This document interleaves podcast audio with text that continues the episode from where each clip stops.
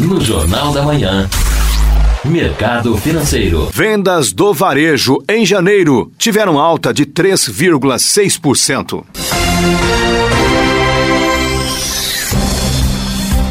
As vendas no varejo registraram alta de 3,6% no primeiro mês de 2020, quando comparado ao mesmo período do ano passado. Segundo o indicador de atividade do comércio da Serasa Experian, o aumento foi impulsionado pelo setor de tecidos, vestuário, acessórios e calçados, que teve crescimento de 7,9% no mês passado. O número é o maior registrado pelo segmento desde dezembro de 2018.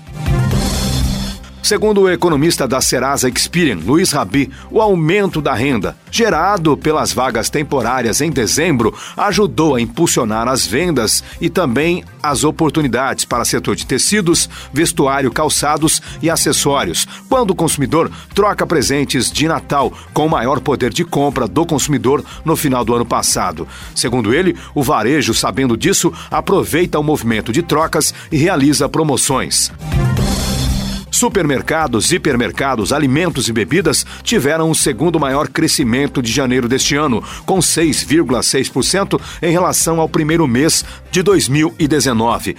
Móveis eletrodomésticos, eletroeletrônicos e informática e material de construção vieram na sequência. Combustíveis, lubrificantes e veículos, motos e peças registraram queda de 4,9% e 1,4%, respectivamente.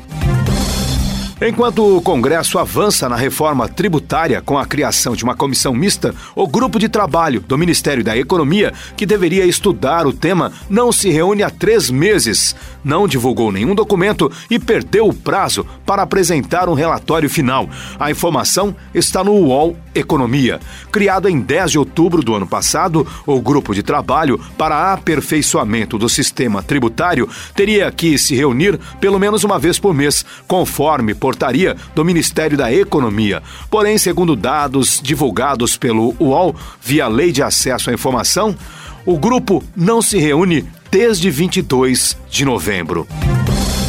E o informe com os rendimentos dos aposentados e pensionistas do INSS já está disponível na internet.